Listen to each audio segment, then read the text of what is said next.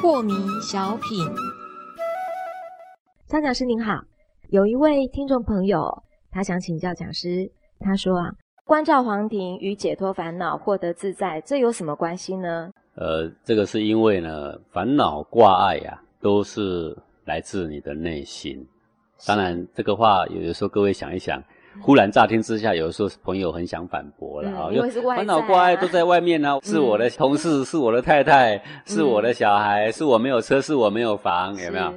啊，所以我才烦恼挂碍啊。对啊，是他们惹我的。对对对，但是各位没有想到的事情啊，就是说我如果问你啊，当你有房了、有车了，老婆也听话，小孩也听话，你就不烦恼了吗？他马上不假思索说：“对，我就会不烦恼，我将会非常的幸福。”嗯。可是我想请问各位，我们先不要说你啊，也不要回答太早啊。是。看看那些有房有车的。有很漂亮的老婆的，有很乖顺的小孩的那些人，是不是真的高枕无忧？看看那些事业飞黄腾达的，站在成功的顶峰的人，是不是真的他就幸福美满？没有啊，没有。往往越成功越顶尖，他的这个烦恼越多啊，钱越多，真的没烦恼了吗？没有，往往是烦恼越多啊。好，所以烦恼不在外。是，当你的内心拥有幸福。你的外境不论如何变化，你依然可以拥有幸福。对，不管有钱或者是很富有。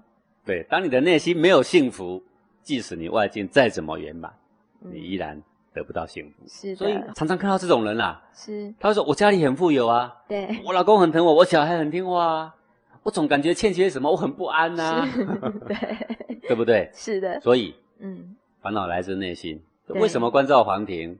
安定你的黄庭，跟你的幸福有关。原因就在黄庭是直指你的内心，直指烦恼的核心，直指把你不断的扰乱、把你颠倒、把你过肩摔的那个第一现场。是啊，为什么？因为你没有关照。你听我这样讲就会怀疑，但是跟着我们稍微关照个几个礼拜的同学，个个都可以肯定没有错。把我颠倒的，把我扰乱的，正是这个内心。内心里面的什么呢？的一团的气。嗯哼。有色财气的气呢？是。我们常常会听同学说：“哎呀，我内心好涌动啊，对吧？”你为什么会说“涌动”这两个字呢？正是一股气，在哪里呢？在胸口。有感觉到那个涌动。对对，凡有感觉必有位置。各位，你一定要记住这句话，这是黄庭禅的金科玉律，也是人类的金科玉律。你感觉牙痛一定有位置，你感觉胃痛也有位置，你感觉涌动。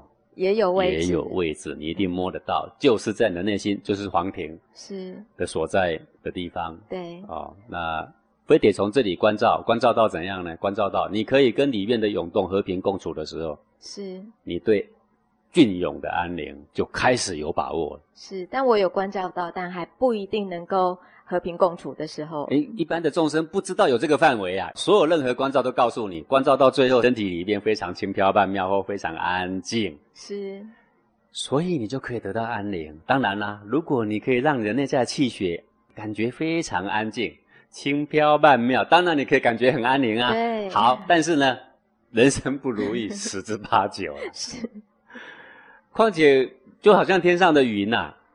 云不是只有一种面貌，你知道吗？是啊，云有各种面貌，这个还是丰富的。对，你如果在只有一种云出现的时候，你才可以感觉安宁，那你的安宁肯定是很少嘛。对，如果你可以跟各种风起云涌也能够共处的话，那你的安宁是无限的。对，那些安静的云本来就安静了嘛，那风起云涌我还是可以游刃有余，那你不是有无限的安宁吗？